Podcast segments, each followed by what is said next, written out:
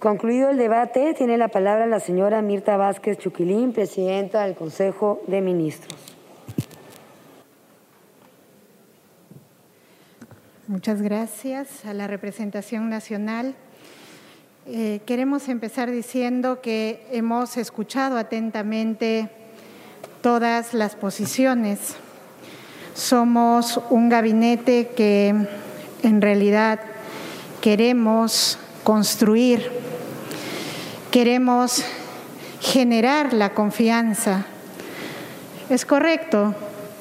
Es posible que a estas alturas un gabinete que se presenta aquí con nuevos rostros, a muchos de ustedes no les pueda sonar confiable, pero hemos intentado exponerles lo que pretendemos, lo que vamos avanzando, lo que intentamos construir, no solamente para que ustedes se generen esa confianza, sobre todo para que este país crea que se puede hacer de manera diferente política para que esa política esté al servicio de la gente y sobre todo de los más pobres. Hoy, 4 de noviembre, es un día de resistencia. Hoy es un día de resistencia. Se conmemora la gesta de Tupac Amaru, de Micaela Bastidas. Y por eso es un día de lucha y es un día también de esperanza. Es un día de transformación en el que intentamos ver que es posible tener un Perú que nos acoja a todos y todas sin distinción. Quiero agradecerles porque aunque estos debates son ásperos, son muy ricos. Y a veces, aunque este diálogo político parece ser un diálogo de sordos, no lo es. Quiero que sepan ustedes que hemos escuchado, yo he escuchado y acepto tanto las expresiones de apoyo como aquellas que tienen oposición, oposición con las políticas que este gabinete les puede plantear. Sí, las tomamos en cuenta. Y lo hacemos porque los y las gobernantes nos hemos comprometido a realizar no solamente una escucha activa de todas las voces, sino que nos hemos comprometido a generar propuestas conjuntas y para eso, para eso es muy importante la escucha. Para eso es muy importante la escucha. No queremos nosotros ni pretendemos aquí venir a quedar bien con todos. Creo que siempre vamos a tener diferencias, pero sí tenemos que tener apuestas con los que están afuera, con los que nos ven, con los que esperan algo de nosotros, de ustedes, de este gobierno. En este momento, este gobierno pretende ser la representación de los pueblos. Eso engloba la representación de 33 millones de peruanos con esperanzas. No queremos gobernar solamente para un grupo, queremos hacerlo para todo ese colectivo que está esperando algo de nosotros. Y nosotros hemos venido acá a presentarnos de manera honesta, transparente, una política que además ya había sido expuesta y probablemente es la segunda vez que ustedes la escuchan. Este gobierno ya se presentó aquí con la misma política, probablemente dicha de otras formas, pero es la misma. Ustedes pueden revisar el discurso y la propuesta del primer premier de este gobierno. Es lo que nosotros otra vez venimos a reiterarles y proponerles. Y es un gobierno que en esta primera oportunidad obtuvo la confianza de ustedes. La obtuvo. Y creo que fue muy importante porque en aquella oportunidad ustedes hicieron una valoración de cuáles son las prioridades para este Estado y cuáles son las apuestas y cuáles son esos lineamientos de política que seguro se pueden ir mejorando en el tiempo, por supuesto que se pueden ir mejorando. He conversado con varias agrupaciones durante este día y lo que conversábamos de manera madura es que necesitamos partir, amigos. Necesitamos partir. Estamos realmente enfrascados y en un problema que no nos deja partir, por lo menos. Necesitamos partir y salir adelante. En el camino, por supuesto que podemos generar propuestas que mejoren estos lineamientos que nosotros hemos venido a plantear, pero necesitamos partir.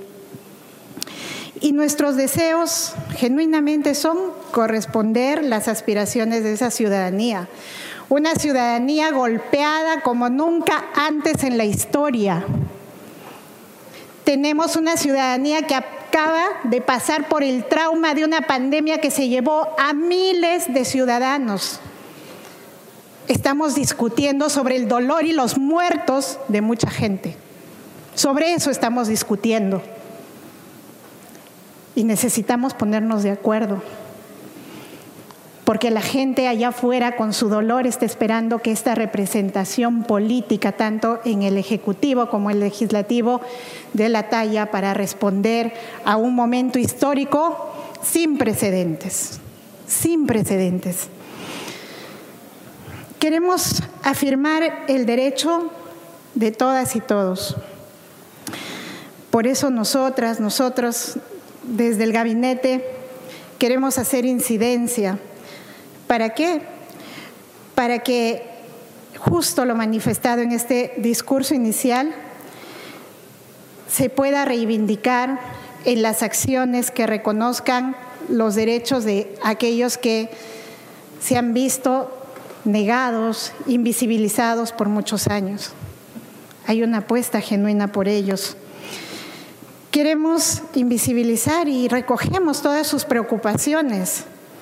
Decían algunas de ustedes, mujeres como yo, indignadas como yo, que hay que superar estos problemas de inequidades, sobre todo para grupos como nosotras, las mujeres que hemos sido históricamente relegadas. Mujeres que queremos no solamente una igualdad en la letra, sino en las oportunidades, que nos dé la posibilidad de tener las mismas posibilidades económicas, sociales, culturales. ¿Cómo no atender aquellos temas que nunca se han abordado? Mirábamos nosotros cómo ahora más que nunca es indispensable que mm, los derechos que están relacionados, por ejemplo, a temas tan importantes ahora después de asumir una pandemia como la salud mental, tenemos que asumirlos. Cómo hay una prioridad sobre ciertos sectores, y lo han mencionado varios de ustedes, niños, niñas, adolescentes, adultos mayores, son las personas más golpeadas con la pandemia. El tema del derecho de los trabajadores, me han dicho aquí que yo soy una antiderechos laboral. Fíjense, cuando yo estaba sentada ahí, y varios colegas lo podrán ratificar, peleamos justo con todos los gremios laborales que venían a sentarse aquí. Tenemos toda la relación de los gremios laborales con los que construimos las propuestas que varias de ellas se aprobaron en este Congreso. Sí, hay algunas que no pudimos alcanzar porque importan transformaciones estructurales que no cambian de un, de un momento a otro. Pero nosotros seguimos comprometidos con el derecho de los trabajadores. ¿Cómo no nosotros pensar en esos sectores cuyos cuyas aspiraciones han tenido que ser retrasadas porque siempre hemos tenido una serie de problemáticas que no nos han podido concretarlo. Y para eso estamos nosotros justamente pensando en fórmulas. Hemos presentado, y nuestro ministro de Economía y yo y todo el gabinete estamos dispuestos nuevamente a explicarlo, a discutirlo con ustedes. Esta propuesta para mejorar nuestro sistema de recaudación más justa no pretende de ninguna manera afectar a todos los peruanos, no. Lo que pretende es buscar mecanismos para que aquellos que sí pueden pagar un poco más lo hagan y con eso podamos subvencionar algunos temas que nosotros no hemos podido satisfacer en estos años. Hoy más que nunca necesitamos recursos. ¿Con qué subvencionamos este nuevo modelo de educación? ¿Con qué subvencionamos los temas de salud que cada vez exigen más? ¿Con qué subvencionamos esos temas? Pero esos son temas de debate, colegas. Eso podemos venir y otra vez explicarlo y discutirlo y por supuesto estamos abiertos a cualquier propuesta que se haga de mejora o que se nos diga esta parte no. Por supuesto, podemos discutirlo, pero para eso es ese tipo de intención de traerles acá algo, plantearles algo, recibir, nos hubiese gustado recibir una contrapropuesta. Eso no, pero esto sí. Entramos a un debate que estamos dispuestos a darlo. Pero sepan que nuestra intención no es la afectación, es todo lo contrario. ¿Cómo generamos mecanismos que nos puedan ayudar ahora a un país en crisis, en un país que necesita recaudar. Somos conscientes que no hemos abordado como Estado y este gobierno a lo mejor sí lo quiere hacer y estamos partiendo por escuchar a aquellos pueblos que han sido marginados, pueblos originarios que no han sido tratados como ciudadanos. Varios de ustedes vienen de las zonas y reclaman con justo derecho. No están, no está el Estado presente la gente no siente a su estado presente. Hay poblaciones que están ahora varios días en lucha porque lo que quieren es que su estado voltee a mirarlo. Sí, lo sabemos y no lo ignoramos de ninguna manera. Queremos atenderlos, vamos a atenderlos.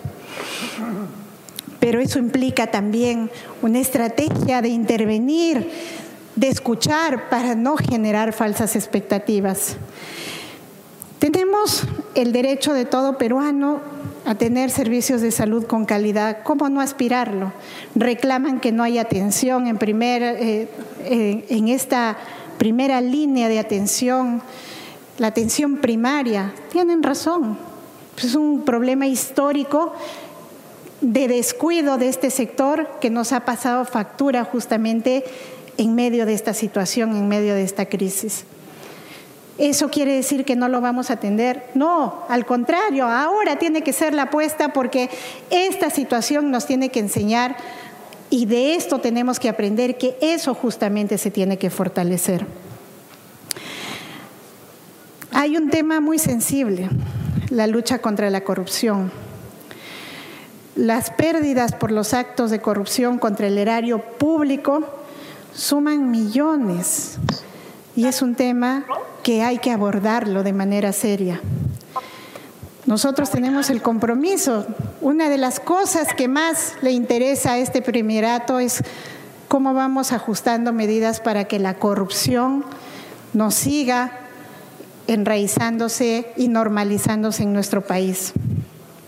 Algunas medidas que a lo mejor no lo habíamos mencionado pero hay medidas concretas que estamos implementando. Por ejemplo, el manejo de las oficinas de programación de inversiones, licitaciones, tesorería, de todos los órganos que están en el sector público, porque esto nos va a permitir sistemas que no puedan ser manejados por personal ha llegado a cada gestión, por ejemplo, las gestiones municipales.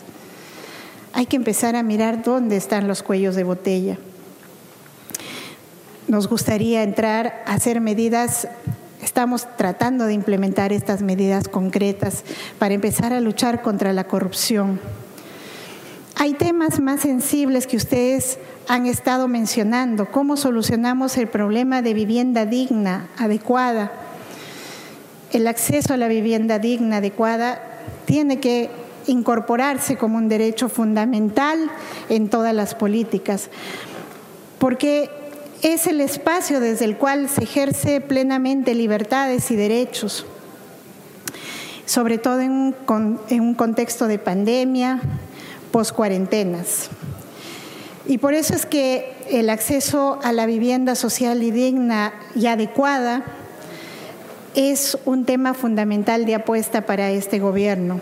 Lo estamos trabajando con el Ministerio de Vivienda y eso implica una serie de procesos de implementación para que el tema de la vivienda digna sea un tema que incluso pueda ser abordado desde la perspectiva cultural.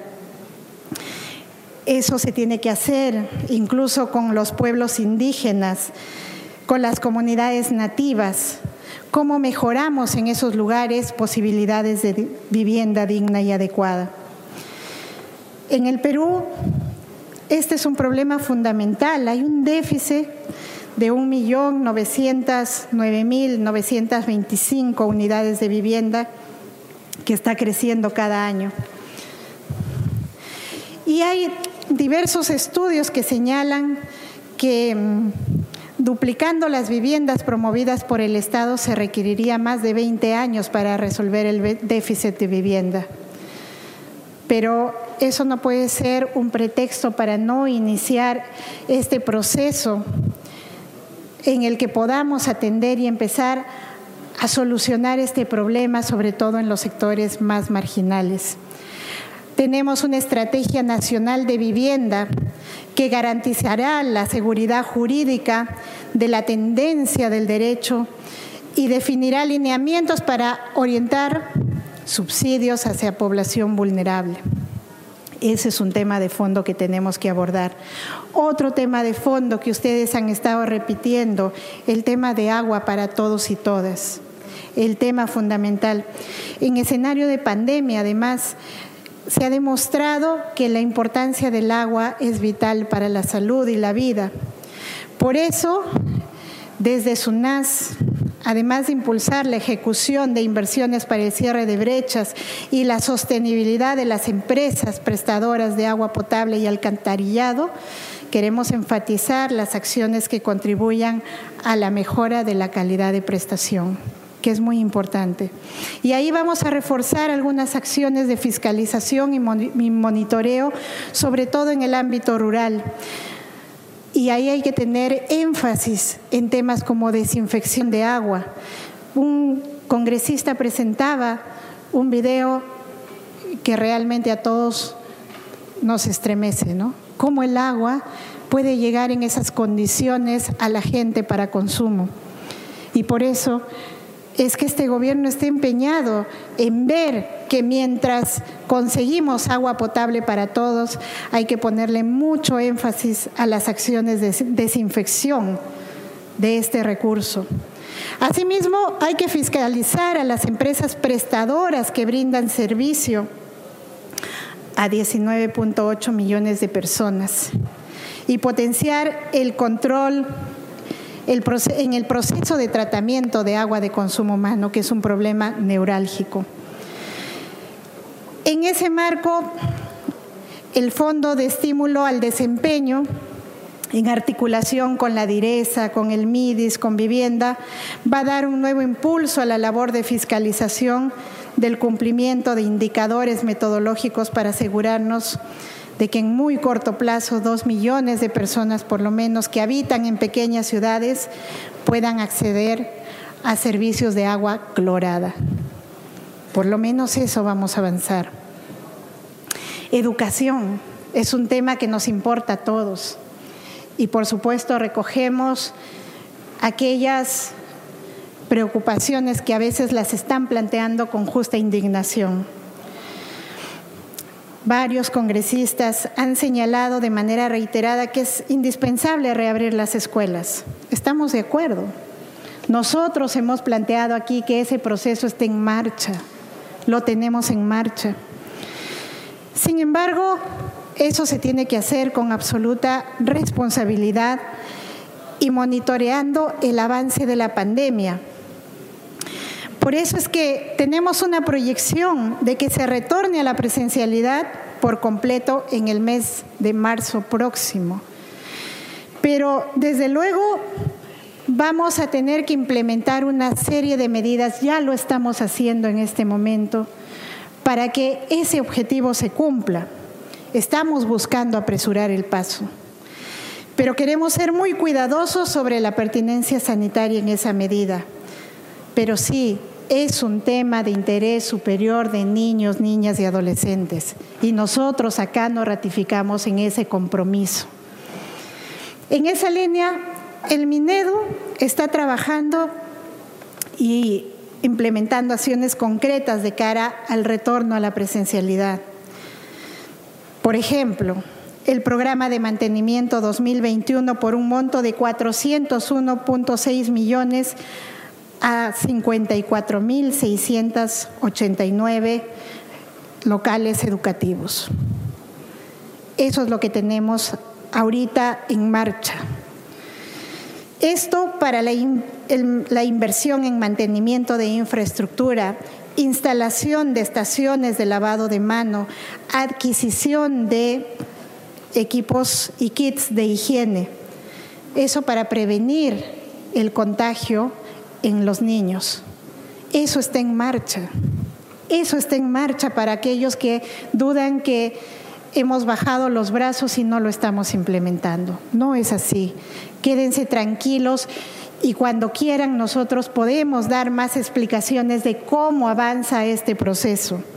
También tenemos un programa de mantenimiento al 2022 por un monto de 443 millones que se están transfiriendo en dos etapas. Tenemos un proceso de acondicionamiento sanitario por 51 millones de soles. Tenemos ya en marcha módulos prefabricados en beneficio de 254.441 estudiantes con una inversión que significa 276 millones. Ustedes pueden verificar todos estos montos en los presupuestos en los presupuestos que ustedes pueden analizar próximamente. Todo esto está destinado. Hay obras planificadas para el 2020 al 2021 a través del PRONIET y con convenio de gobiernos regionales y locales. A diciembre se van a culminar obras en 79 colegios a nivel nacional que demandan una inversión de 707.1 millones en beneficio de 14.317 estudiantes. Son cosas que están en marcha, planificándose, planifican, eh, perdón, ejecutándose. Al respecto, los, recursos destinados al sector educación se han incrementado para el presupuesto del año 2022. También lo pueden verificar porque el presupuesto ustedes lo van a analizar y lo van a aprobar en, los próximos, en las próximas semanas. Algunos congresistas han manifestado su preocupación por este rubro con legítima eh, preocupación, pero pueden estar tranquilos porque ya hay destinados 197 mil millones en el proyecto de presupuesto público para el año 2022, que es una cifra, repetimos, superior en 7.6% al presupuesto institucional de apertura aprobada para el 2021. Como vemos, el presupuesto para la educación se va a incrementar de manera significativa es una prioridad para nosotros. Una congresista nos mencionaba el tema del deporte. Eso es, complementario al tema educativo y es fundamental. Y sí, asumimos que a veces este tema queda como poco visibilizado. Ahora nosotros creemos que es momento de invertir sobre todo en temas de deporte, porque de cara a salir de esta crisis, eso también es un proceso que ayuda sobre todo a los jóvenes. Vamos a fortalecer el programa de apoyo a deportistas. Asimismo, estamos revisando de que las instalaciones deportivas de primer nivel construidas a propósito de los Juegos Panamericanos del 2019 sean usadas en beneficio de esos deportistas y de la ciudadanía.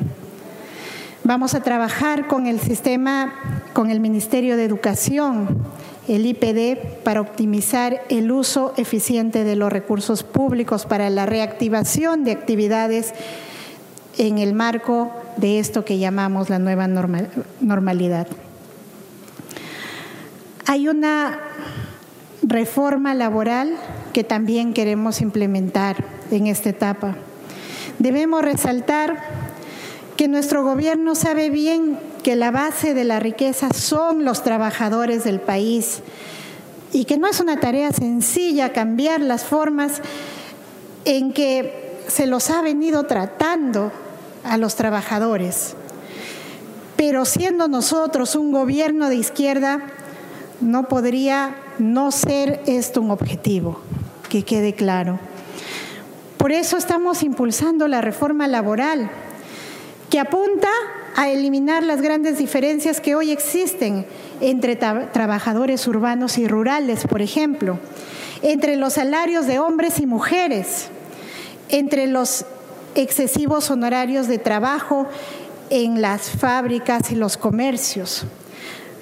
Asimismo, queremos eliminar, nuestra apuesta es cómo caminamos hacia la eliminación del trabajo infantil, especialmente, y lo decía un colega, las actividades de minería informal están empleando mucha mano de obra de niños. Sí, ese es un problema que tenemos que abordar. Minería informal y estas distorsiones que generan atentando incluso contra derechos de menores. Pero no es el único lugar donde los menores son explotados. Ladrilleras informales, en la calle. Apostamos también por fortalecer los sistemas de vigilancia y fiscalización del Ministerio de Trabajo, pero también de la sociedad civil son apuestas que nosotros tenemos en cuanto al sector laboral. Y la seguridad ciudadana. Hay gente aquí que es experta en seguridad ciudadana y en nuestras rondas de conversaciones los hemos ido escuchando. Hay incluso agrupaciones políticas que tienen especialmente esta agenda como la prioridad y eso es muy importante. La inseguridad ciudadana, lo han dicho ustedes, es un mal que nos afecta a todos y todos, sin excepción, sin excepción. Un mal que además ha tenido, ha mantenido presente y hasta se ha acentuado en el contexto de pandemia que vivimos. ¿Quién no ha vivido un robo? ¿Quién no ha vivido un asalto, un atentado? Como la pandemia, la delincuencia y la violencia es un mal que se ha generalizado y es nuestro compromiso abordarlo. Nos comentaban ustedes la importancia de revalorar el Plan Nacional de Seguridad Ciudadana. Esa es una apuesta. Tenemos que revalorar y poner nuevamente en vigencia el Plan Nacional de Seguridad Ciudadana. Hay un plan que se ha construido del 2019 al 2023 esos son datos muy valiosos que los hemos obtenido de ustedes y que podemos revalorar planes incluso que vienen del pasado y medir sus impactos. Es una acción neurálgica que tenemos que abordar y vamos a garantizar su eficaz implementación. Asimismo, queremos continuar con el fortalecimiento de la coordinación entre policía, municipalidades, juntas vecinales, que son propuestas que nacen de ustedes mismos. Fundamental. Estas medidas Sí, las hemos expuesto anteriormente, pero creo que podemos seguir fortaleciéndolas con el aporte de varios de ustedes que tienen mucho que decir sobre estos temas. A su vez, hay una nueva forma que tenemos que abordar en los conflictos sociales. Muchos de ustedes han dado cuenta de que es un problema de preocupación nacional los conflictos sociales que se presentan en todo el país, que estos días han tenido expresiones sumamente agudas, porque la gente es violenta, porque la gente es ignorante, porque la gente realmente es terrorista. No, yo reafirmo mi posición, que detrás de esas expresiones de conflicto, lo que tenemos son gente que demanda y que está cansada de que el Estado no voltee a mirarlos. ¿Eso quiere decir que compartimos la violencia? No. Y vuelvo a repetirlo acá, y pueden revisar mis declaraciones. Marcamos con todo tipo de violencia y la condenaremos. Pero ojo, que la violencia no deslegitima una demanda de la población que a veces expresa en el derecho a la protesta. La protesta es un derecho. La protesta es un derecho. El Tribunal Constitucional, y acá hay varios juristas, el Tribunal Constitucional ha reconocido el derecho a la protesta y ha establecido que los actos de violencia no la deslegitiman. Lo que sí hay que hacer es tratar de hacer investigación y sanción a aquellos que llegan a esos actos de agresión contra las personas o los bienes. Pero sí, la prevención, la gestión de los conflictos es una tarea fundamental en la que nos vamos y estamos empeñándonos en este gobierno. Hemos podido optar por la salida que siempre se ha tenido tradicionalmente. Solamente acercarnos a los conflictos cuando estos explotan. Solamente policializarlos y reprimirlos pero no queremos caer en el error que a veces ha generado costos sociales altísimos. Personas muertas, heridas, sin posibilidad de que puedan rehacer su vida. No se tratan así los conflictos.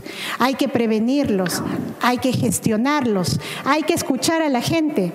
Y si ustedes han visto en estos últimos días el Ejecutivo además de atender nuestras responsabilidades, nos hemos movido para tratar de hacer que esos conflictos desescalen.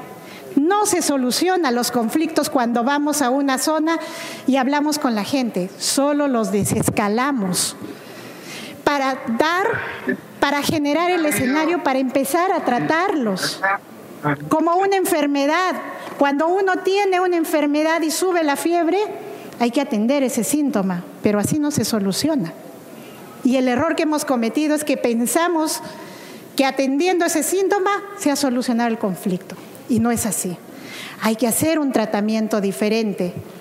Sí, yo puedo ir a las zonas como premier, por supuesto que sí, pero hay, colegas, una institucionalidad para, para atender conflictos en el país. Tenemos un viceministerio de gobernanza creado para eso.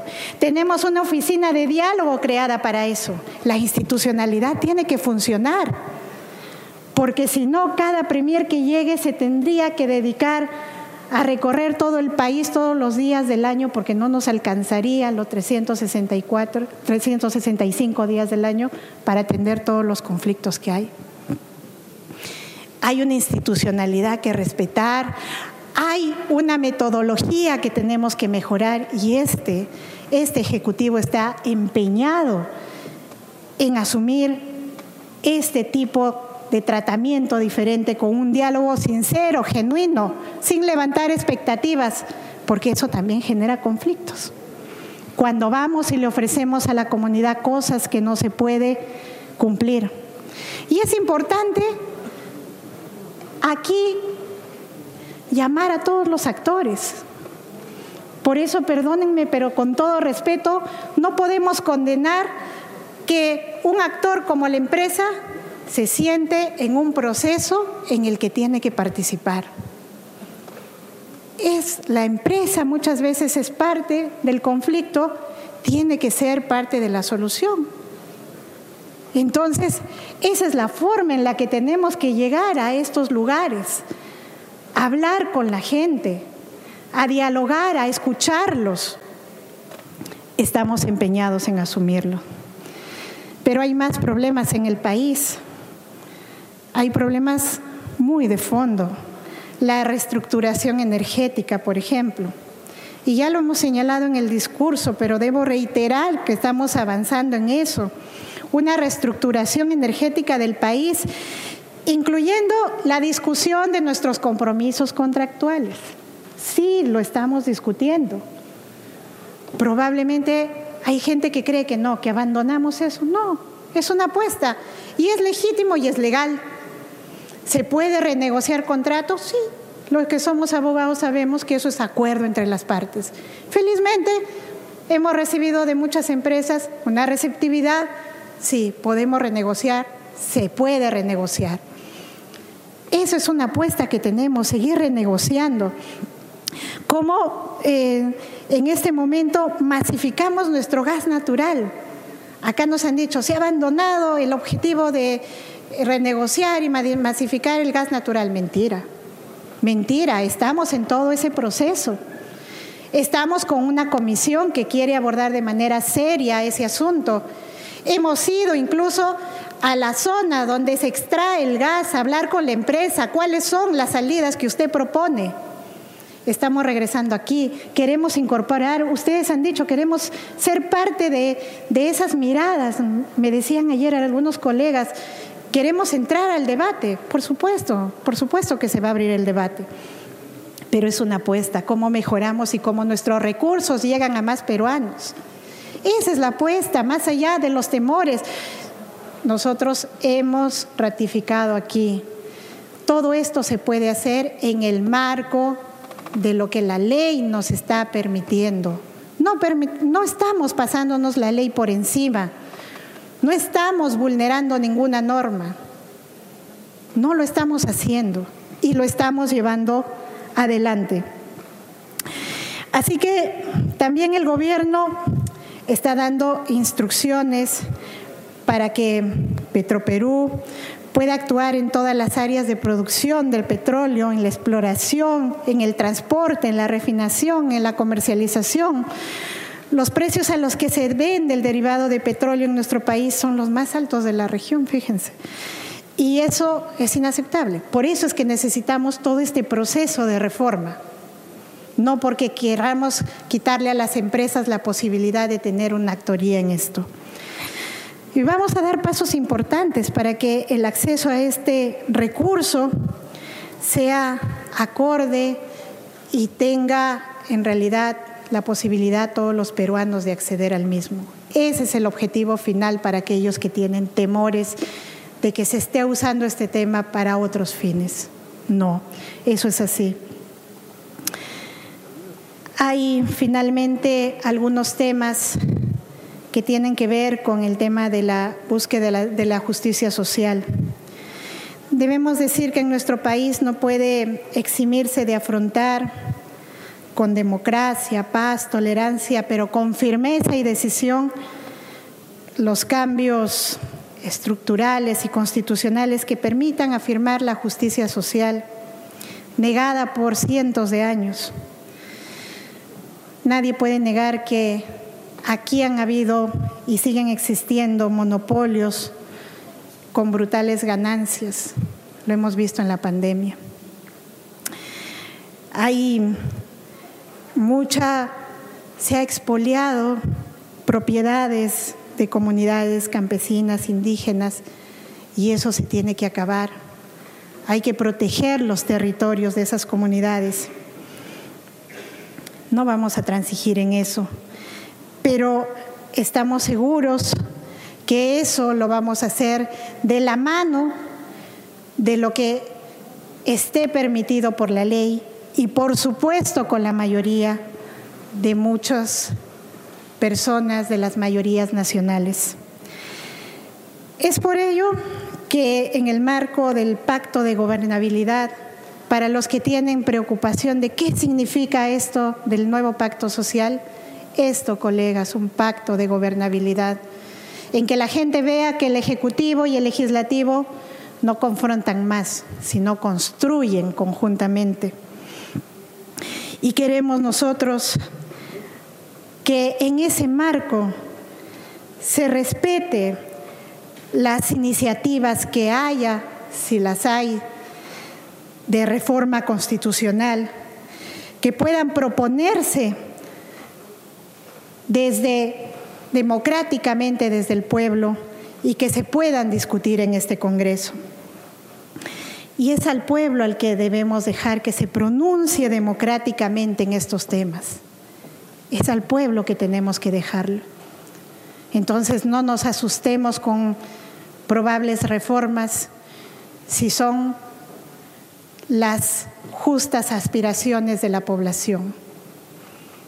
No nos asustemos con esas propuestas de cambio si la población está gritando que necesita que hayan cambios.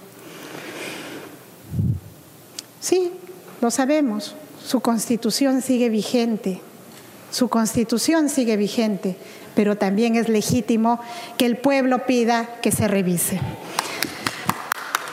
Este gobierno fue elegido por una esperanza de cambio, por la necesidad urgente de justicia social, una apuesta que a mí también me quita el sueño, una apuesta por la que vengo trabajando desde hace 20 años. Para los que dicen que represento a la derecha y que yo nunca he estado al lado del pueblo, 20 años trabajando con comunidades, enfrentando a esas inequidades sociales. Sí, yo no salía a las calles a gritar, pero sí trabajé lado a lado con comunidades campesinas y eso me da la legitimidad para decir que he estado del lado del pueblo. Juntos con esas, junto a esas comunidades campesinas indígenas, que defienden sus derechos, he comprendido una cosa, que la histórica opresión en nuestro país tenemos que enfrentarla con determinación, con honestidad, colegas, con capacidad incluso de estar dispuestos a estar unidos aún en nuestra diversidad.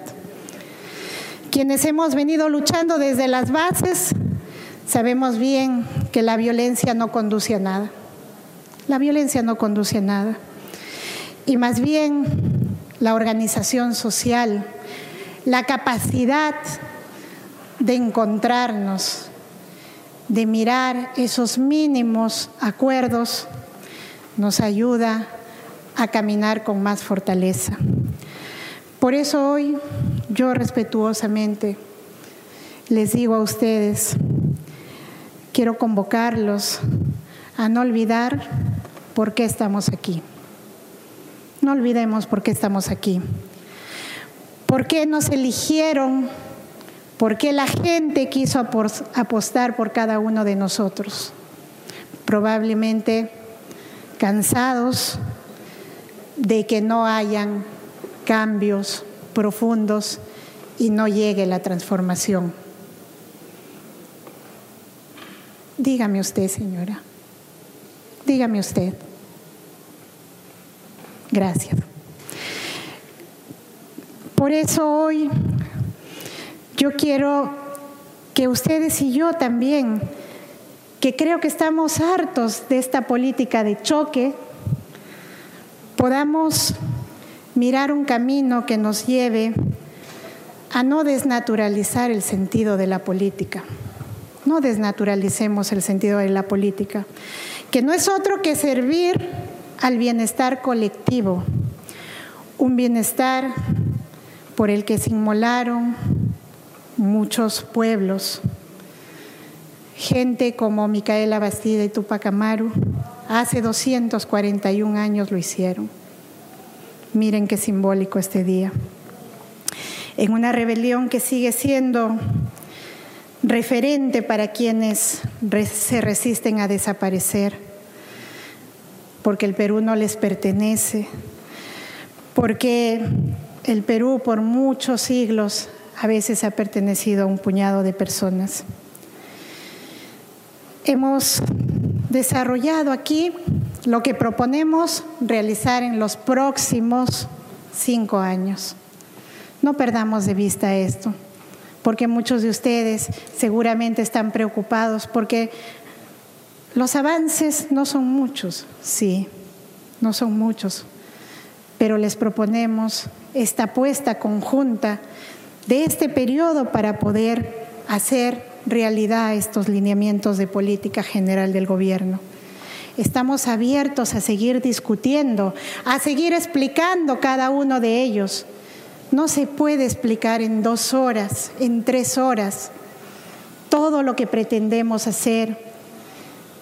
Escuchamos que varios de ustedes tienen la sensación de que hay vacíos. Sí, probablemente no sean vacíos, es que la oportunidad no nos permite detallar cada uno de estos aspectos, pero cada uno de nosotros estamos abiertos a explicarlos, a construir incluso con ustedes y a mejorar esos objetivos que nos hemos planteado. Consideramos que nuestra exposición y las respuestas que estamos dando a sus preguntas, creemos que son claras, sin embargo, siempre estamos dispuestos a seguir precisando más. Eso no significa, desde luego, que la evaluación de nuestro trabajo tenga que detenerse. Ustedes tienen una función, la fiscalización. Y esa es la importante función que les permitirá ir controlando que lo que nosotros hemos venido a decir acá se cumpla. Pero sí creemos, estimados colegas, congresistas, que debemos seguir trabajando.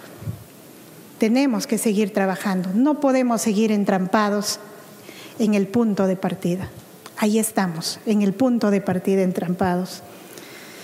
Yo les agradezco mucho por este diálogo sincero, honesto, Entiendo muchas de sus preocupaciones y a veces de sus planteamientos un poco exaltados porque a todos nos gana muchas veces la insatisfacción, la desesperación, la frustración, lo entendemos perfectamente.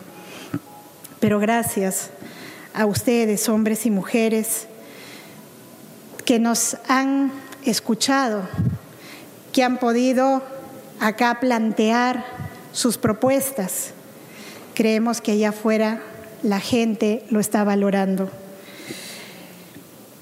A la gente que está en el país y que ahora nos está mirando con esperanza, estamos dispuestos a seguir luchando desde el lugar donde nos encontremos por una patria mejor. Estamos juntos en esta lucha por un mejor país y yo quiero decirles que siendo una mujer de fe, no pierdo la misma para creer que ustedes están en el mismo camino que nosotros. Queremos construir una patria diferente. Hagámosla conjuntamente. En este momento le voy a dar la palabra a algunos miembros del gabinete para que puedan aclarar cuestiones muy específicas que vale la pena que sean respondidas porque son preocupaciones de ustedes. Voy a invitar a través de la mesa, por favor, Premier a través de la mesa. Sí, Porque acá eh, um, no le quería interrumpir antes, pero por favor todo a través de la mesa. Sí, discúlpeme. Estaba explicando que voy a dar el paso a, un, a los colegas que son ministros de algunos de los sectores sensibles, pero por supuesto con la veña de usted, si así lo permite. ¿Me permite, por favor, invitar al ministro de Economía? Perfecto. Ministro de Economía, tiene usted la palabra.